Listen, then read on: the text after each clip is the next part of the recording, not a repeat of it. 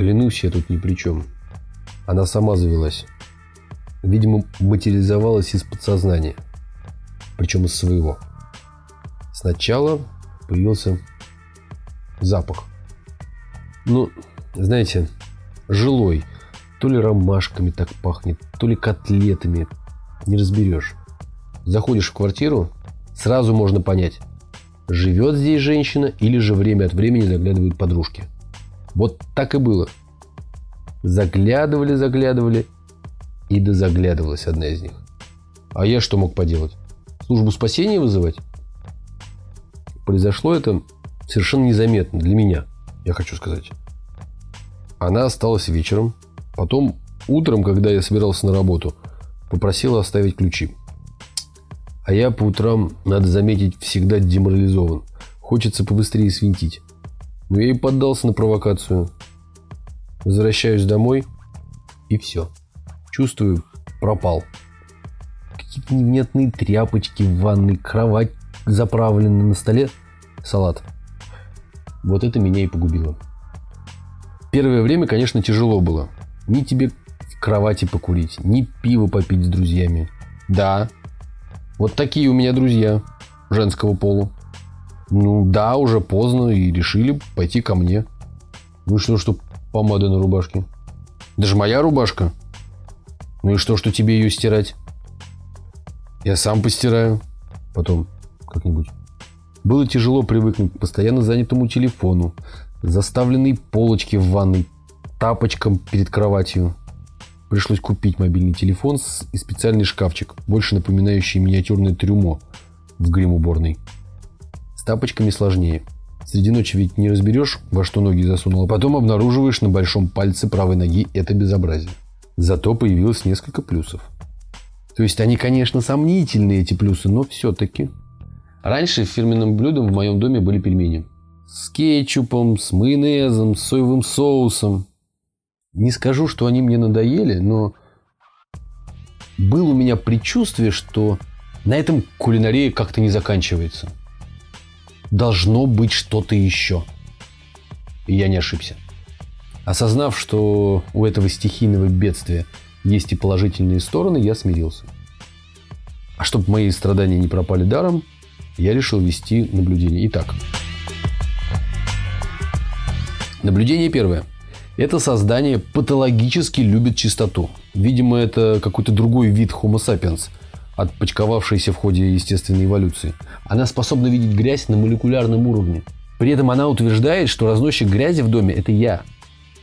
Но почему нельзя валяться на кровати в кроссовках? Во-первых, не на самой кровати, а на покрывале. Во-вторых, это мои любимые кроссовки. В-третьих, какие же они грязные. Я вчера в них попал под дождь, так что даже мыть не надо было. Наблюдение второе. На поддержание этой самой частоты ей требуется время ровно в 50 раз больше, чем мне. Раньше уборка занимала у меня 5 минут. 5. Раз в две недели вытряхнуть пепельницу и собрать то, что из-под нее вывалилось. Перед посещением девушек производился генеральный шухер. Рубашки, носки запихивались под шкаф, бутылки за плиту, розы в кофейник – Теперь уборка приобрела хронический и затяжной характер.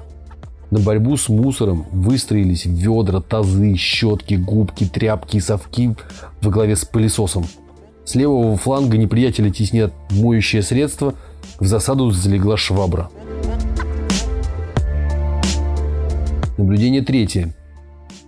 Те самые шедевры кулинарии, ранее доступные мне только в местах общественного питания – занимает времени на приготовление гораздо больше, чем на поедание.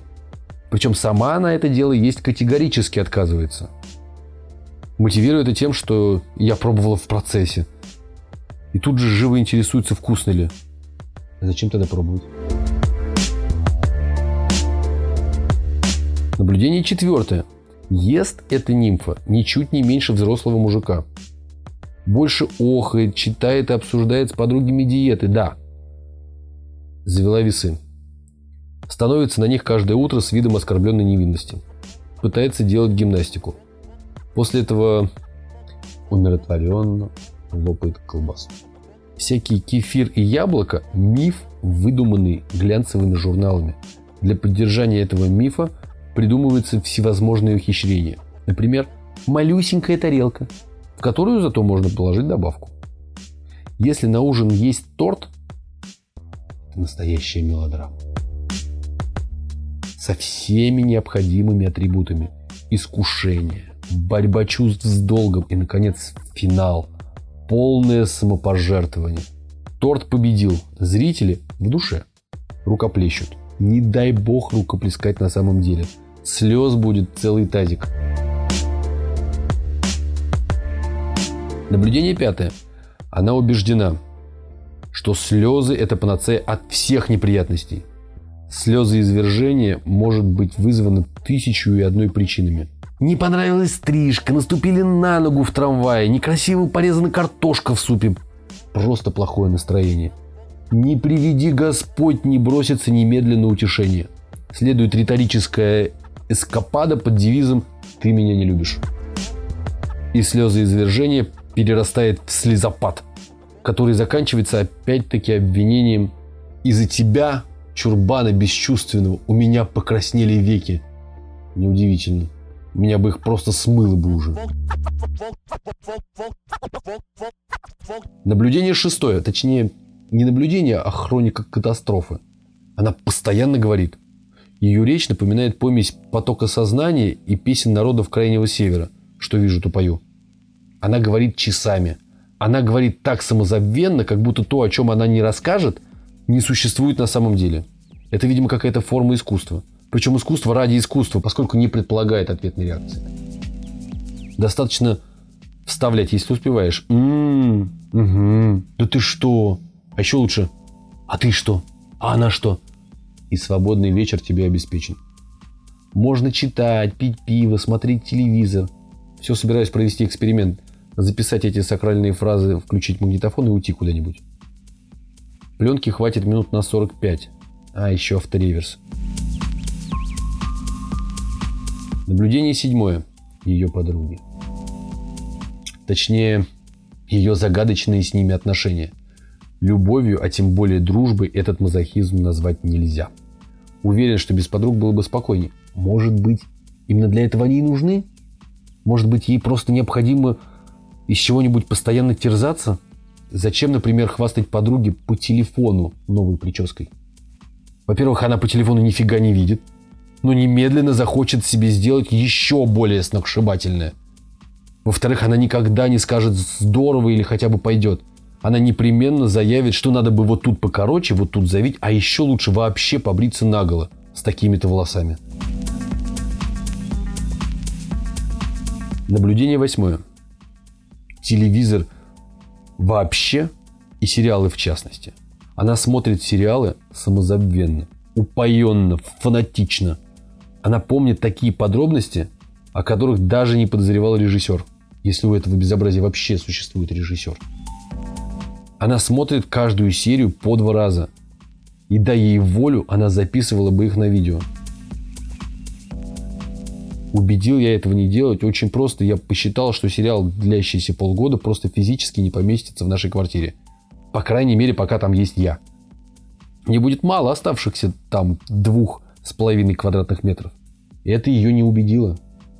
Тогда я напомнил ей, сколько пыли скопится на этом количестве кассет. Наблюдение девятое. У нее фантастическая память. Она помнит день нашего знакомства и во что она была тогда одета, но не помнит, что я ненавижу молоко с пенкой. Она помнит день ангела троюродной тетки, но не помнит, куда засунула чековую книжку. Она помнит имена всех лиц женского пола, которые имели глупость представиться по телефону. Она помнит все, что я ей обещал. Нельзя сказать, что эти наблюдения дались мне малой кровью. Чтобы составить полное представление о торнадо, необходимо залезть в самую его сердцевину – пройти все круги обид, непониманий, мелких и крупных ссор. Она трижды собирала свои вещи. Дважды выкидывала мои. Пыталась не разговаривать со мной, искренне считая, что это наказание. Но дело в том, что в самом центре бури есть островок спокойствия. И когда достигаешь его, понимаешь, все, деваться некуда. Чтобы из него выбраться, необходимо проделать этот путь еще раз, но уже в обратном направлении. Я уже не попадаю ночью ногой в ее тапки. Я уже не путаю свою пену для бритья с ее мусом. Я привык к визитам подруг и научился их различать. Я уже запутался, где заканчиваюсь я и начинается она. Видимо, это то, что можно назвать судьбой.